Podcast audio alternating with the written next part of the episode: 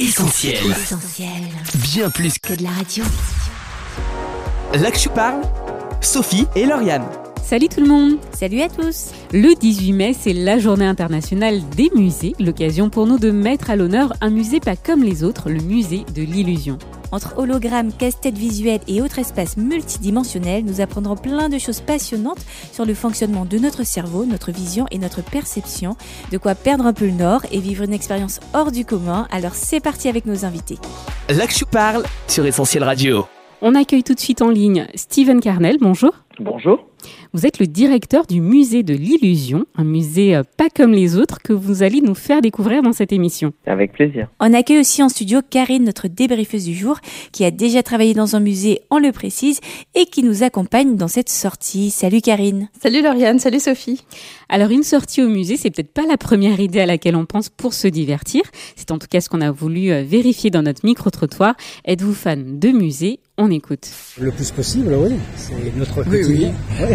très souvent. Beaucoup de musées d'art contemporain, Les beaux-arts. puis tout ce qui est présenté dans différents types de musées. Euh, Alors après, ça vient en deuxième partie, mais du moment qu'il y a une offre intéressante, euh, on est curieux. Non, pas vraiment. Je sais pas que euh, ça me tente pas quoi, mais euh, c'est pas le premier endroit où je vais aller quand j'ai envie de sortir. Honnêtement, pas du tout. Parce que déjà, euh, c'est pas un de mes centres préférés de loisirs. Et parce que je prends pas le temps d'y aller ou, ou parce que je, ça m'intéresse pas forcément. euh. Alors pas vraiment, vraiment, j'y suis allée peut-être quelques fois euh, dans mon adolescence. Je peux y aller vraiment si ça peut être intéressant pour moi, ouais. Mais sinon c'est pas dans ma vie de tous les jours. Euh, pas du tout, je vais pas au musée du tout. Bah, en fait, les musées de, de peinture et tout, c'est pas ce qui m'intéresse. Après, si ça parle d'automobile ou d'autres choses, ça peut m'intéresser, mais sinon, c'est pas trop ce que je regarde. Alors une majorité euh, de non, clairement. Steven Carnel, est-ce que vous êtes surpris ou pas? Alors, hum, on n'est pas du tout surpris parce que, en fait, euh, dans l'inconscient collectif, la sortie du musée, d'ailleurs, ce qui est dommage, hein, ça va être un petit peu, euh, on va dire, à l'ancienne, un petit peu euh, forcément axé culture et, on va dire, sobre. Et euh, je suis pas surpris. Et le but, justement, de notre musée, c'est de casser un peu les codes et d'amener les gens euh, dans ce genre d'établissement. Et est-ce que vous pensez qu'il y a une question de génération aussi? On a entendu euh, plutôt des jeunes qui n'étaient pas adeptes du musée et euh, deux personnes un peu plus âgées qui, elles, allaient régulièrement au musée.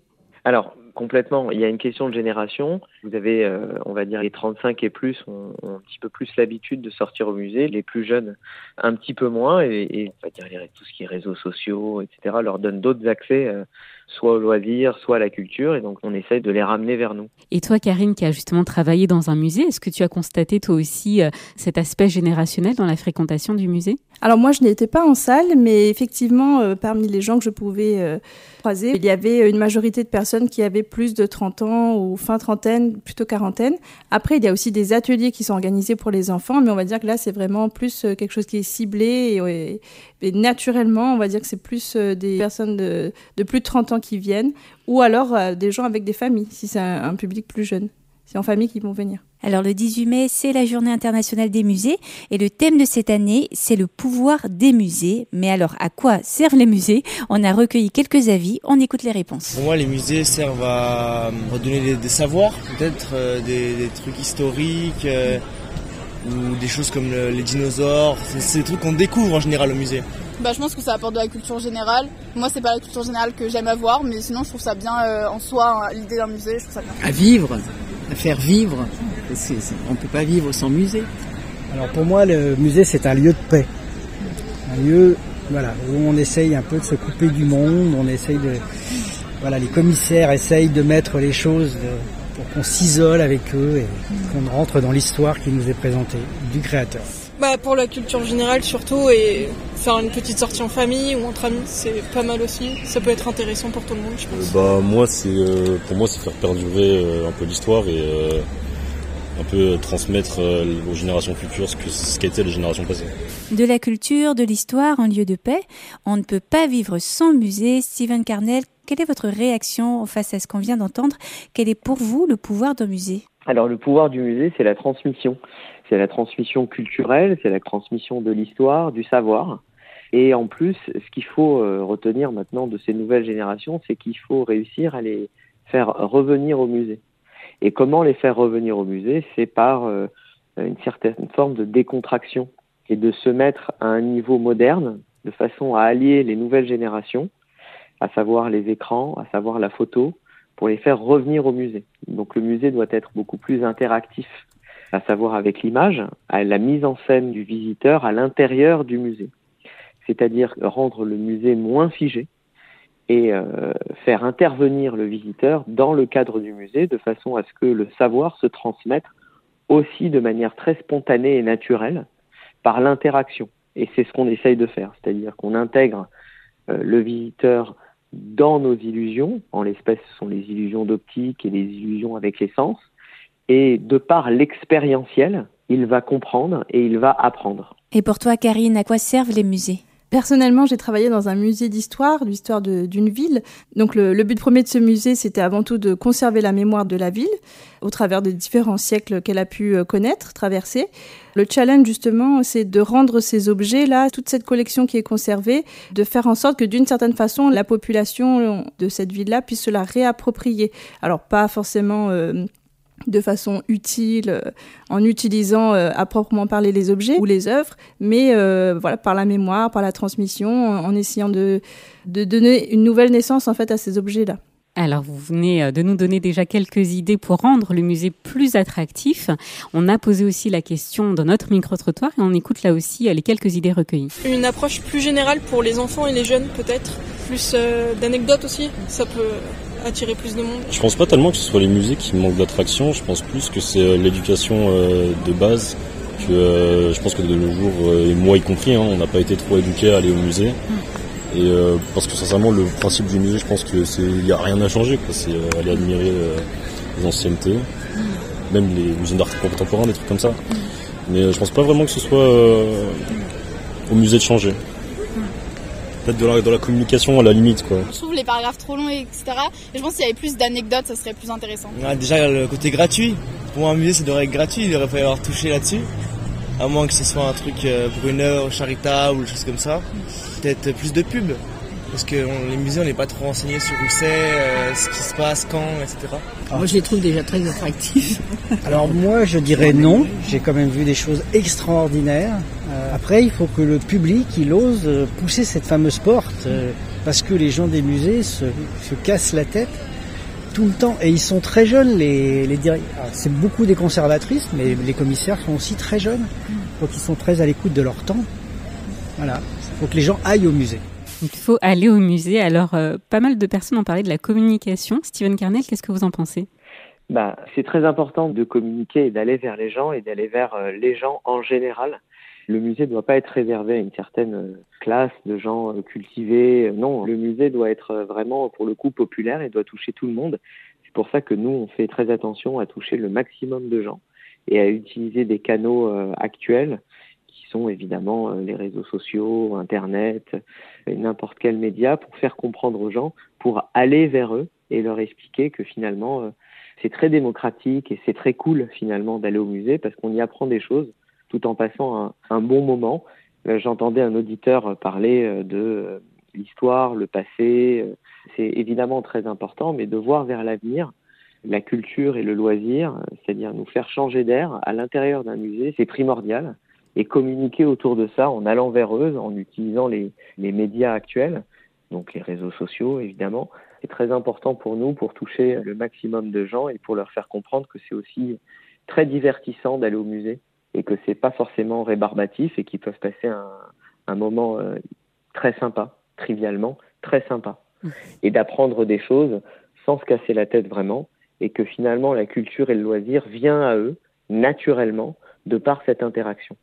Et toi, Karine, alors, qu'est-ce que tu en penses? Comment rendre euh, nos musées plus attractifs Je pense que ce serait un bon moyen de développer l'envie d'aller au musée si déjà, euh, par exemple, au niveau des écoles, s'il y avait plus de partenariats peut-être entre les, établissements et les musées, ou s'il y a vraiment un, parcours culturel qui se développe, euh, ça pourrait vraiment être très intéressant pour justement casser un peu le côté élitiste en fait de l'éducation par le musée et euh, permettre déjà dans la mentalité des, des, enfants dès leur plus jeune âge de voir que bah oui le musée ça peut être cool ça peut être intéressant on peut aller faire euh, une sortie euh, un jour voilà ça, ça, ça, peut faire partie des activités voilà ludiques qu'on peut faire.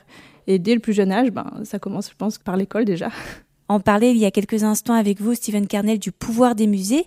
Le musée dont vous êtes le directeur en a bien un, celui de nous retourner euh, littéralement le cerveau. C'est le musée de l'illusion. On a interrogé quelques personnes dans la rue. Y sont-ils déjà allés et sinon seraient-ils intéressés? On écoute les réponses. J'y suis déjà allée, je connais. Voilà. J'ai trouvé ça intéressant parce que du coup, c'est pas le genre de musée qu'on voit de partout et du coup, j'ai trouvé ça intéressant. Pas encore. Pas encore. A priori, c'est pas ce qui m'attire le plus, mais par curiosité. Alors là, euh, non, pas du tout. non, du coup, j'y suis pas allé. Vu que c'est visuel directement, euh, ça, ça attrayant, je pense. Enfin, j'en ai entendu parler, oui, mais sinon, enfin, j'y suis jamais allée. Alors, en vrai, oui, ça pourrait m'intéresser plus que d'autres musées. Enfin, euh, pourquoi pas, ouais, j'irais peut-être euh, voir avec euh, des amis. Je connais pas du tout, donc euh, pourquoi pas? Les retours sont plutôt positifs pour ceux qui y sont allés et puis pour ceux qui n'ont pas eu l'occasion. Que pourriez-vous leur dire? En quelques mots euh, Est-ce que vous pourriez nous présenter le concept? Alors le concept de notre musée, c'est euh, de présenter un maximum d'illusions d'optique. Vous avez des tableaux, des sculptures, des pièces.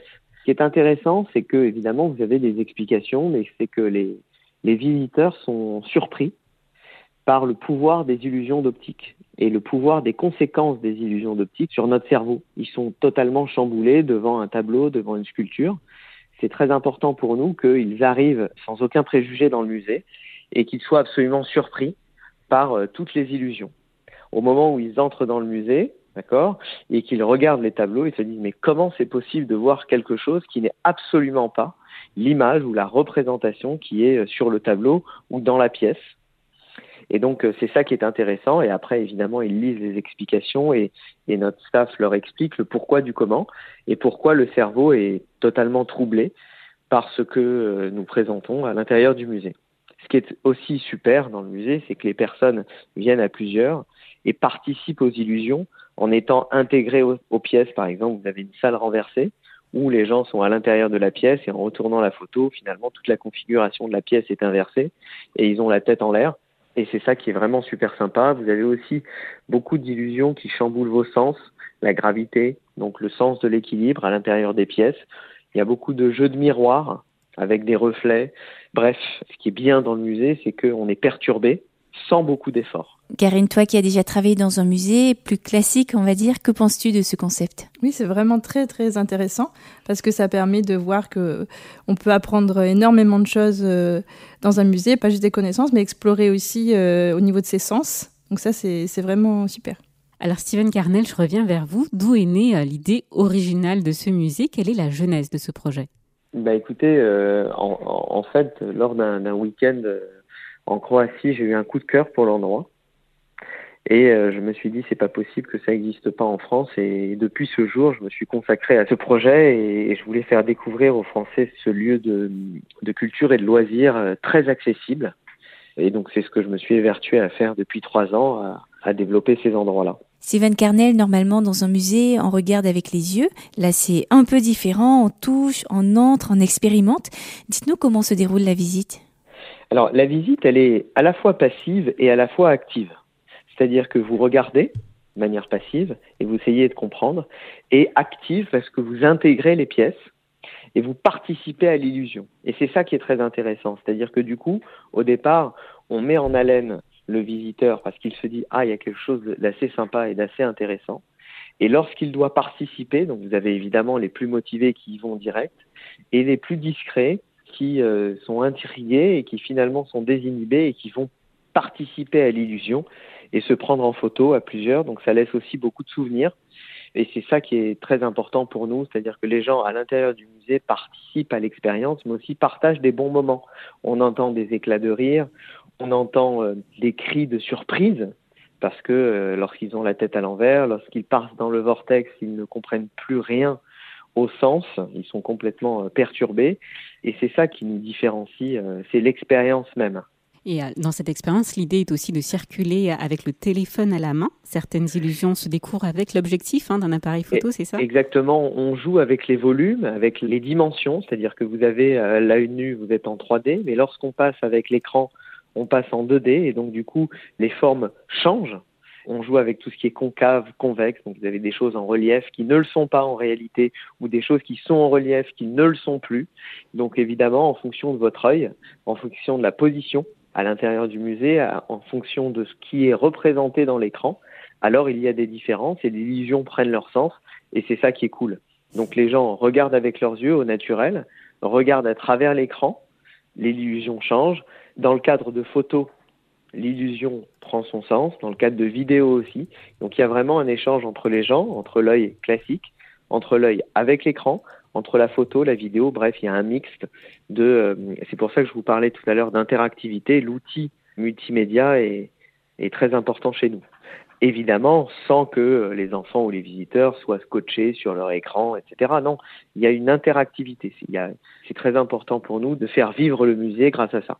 Alors c'est très intéressant tout ce que vous nous dites et on a envie carrément d'y être, mais on se demande comment ça fonctionne, comment notre cerveau, nos sens peuvent-ils autant nous tromper finalement?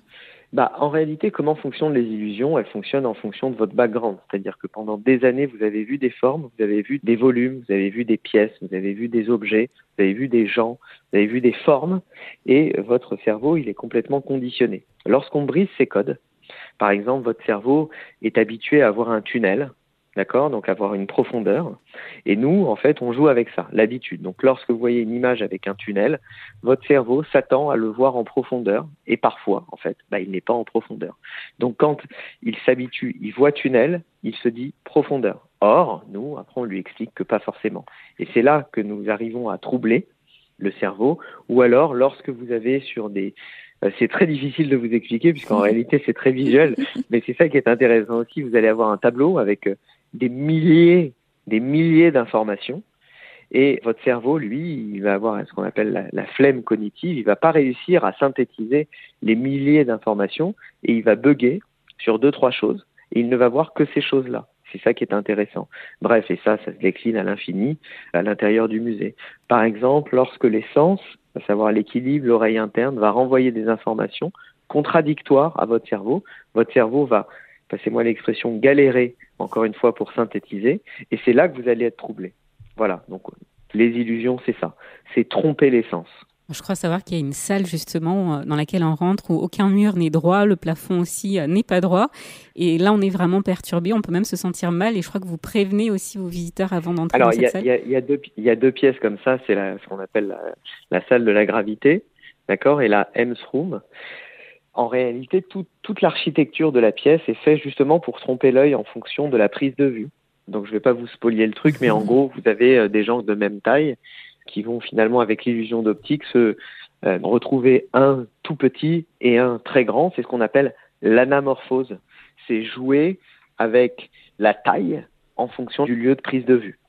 Voilà. Et quels sont les retours que vous avez depuis l'ouverture quand les personnes sortent? Qu'est-ce qu'elles vous disent? Quelles sont les, ah, expériences qui vous sont, rapportées les, les, gens sont, sont, très contents parce qu'en fait, c'est une visite euh, accessible à tous. Et c'est ça qui est très important pour nous, c'est-à-dire que euh, c'est un lieu à la fois de culture, au sens où vous apprenez des choses, d'accord, mais sans grand effort. C'est-à-dire que ce qui est important pour nous, c'est de déclencher chez des gens, déclencher chez des jeunes et des moins jeunes, une certaine sensibilité et comprendre des notions de perspective, de sens, d'oreille interne, de cerveau, d'interprétation, notamment l'anamorphose, et en même temps rigoler, partager des choses, et c'est ça qui est, qui est très cool dans le musée. En tout cas, vous nous avez donné envie de franchir la porte de ce musée, ça c'est sûr. Steven Carnel, un grand merci pour cette interview. Merci à vous. Donc le mieux euh, pour nos auditeurs, c'est encore d'y aller, hein, de découvrir par eux-mêmes le musée. Il y en a un à Paris. Avec grand plaisir. C'est ça, au Il y en a un à Paris et un à Lyon. Oui. 98 rue Saint-Denis et un rue Bellecordière à Lyon, au Grand Hôtel Dieu.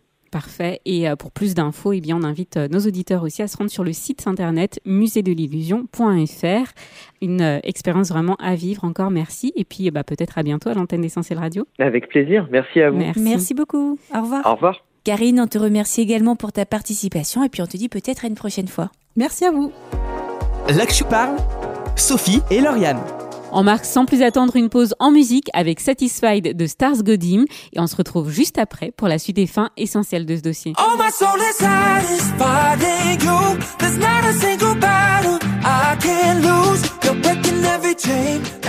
Vous êtes sur Essentiel Radio. Aujourd'hui, dans l'Actu Parle, on vous amène au musée. Un musée pas comme les autres qui vous retournera le cerveau. Une expérience incroyable que nous a fait découvrir Steven Carnell du musée de l'illusion. Une interview à retrouver en podcast dès la fin de cette émission.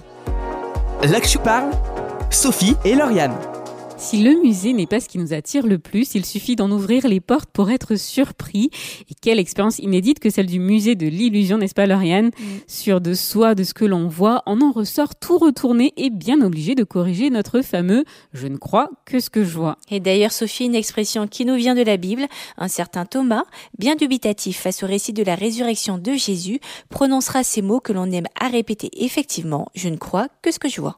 La Bible, un livre dont l'image a bien besoin d'être dépoussiérer elle aussi. Pour ça, il nous faudrait oser en ouvrir les portes, les pages et vivre l'expérience qu'elle nous propose. Et aujourd'hui, la Bible ne fait pas que se lire dans un vieux gros livre, sur application, à la radio. Les formats sont variés pour une expérience au plus près de notre génération. Mais voilà, le discours religieux nous a tellement bercé d'illusions, nous a tellement conditionnés qu'il est souvent difficile de se défaire des idées préconçues que l'on se fait de Dieu. L'illusion d'un père fouettard ou encore celle d'un Dieu lointain et indifférent qui laisse l'homme dans sa galère. Et que dire du principe religieux qui, au regard de ce que nous dit la Bible, est en lui-même une illusion? En effet, il nous permet d'espérer gagner son salut par nos mérites, là où la Bible nous parle d'un salut par grâce. Je reviens à Thomas et son Je ne crois que ce que je vois. La suite du récit nous raconte que Jésus l'a pris au mot et s'est présenté à lui avec ses mains percées. Thomas a pu alors vérifier que Jésus était là, bien vivant quoique mort quelques jours auparavant. Et il s'écrira alors mon Seigneur, mon Dieu. Au-delà de ce qu'on avait pu euh, lui dire, il avait désormais expérimenté et fait de Jésus son sauveur personnel. Mais Jésus de rajouter, heureux ceux qui n'ont pas vu et qui ont cru. Au-delà des sens, l'expérience de la foi vient nous assurer de la présence et des promesses de Jésus. Dieu nous aime et ça, ce n'est pas une illusion. Parce que là que tu parles, c'est aussi là que Dieu parle. On termine avec un dernier extrait de la Bible. Ne vous faites pas des illusions sur vous-même en vous contentant d'écouter la parole de Dieu. Mettez-la réellement en pratique. Là que tu parles Sophie et Lauriane. L'actu parle, c'est fini pour aujourd'hui, mais vous pouvez bien sûr retrouver cette émission en podcast gratuitement sur essentielradio.com ou sur les plateformes de téléchargement comme Spotify ou Deezer. N'hésitez pas aussi à liker, commenter ou encore partager cette émission sur les réseaux sociaux. Ça se passe sur Facebook, Twitter ou encore Insta. On remercie Irène pour le micro-trottoir et également Mathieu à la technique. On se dit à très vite dans l'actu parle et bonne écoute sur Essentiel Radio. Salut Salut L'actu parle sur Essentiel Radio. On retrouve, tous nos programmes sur essentielradio.com.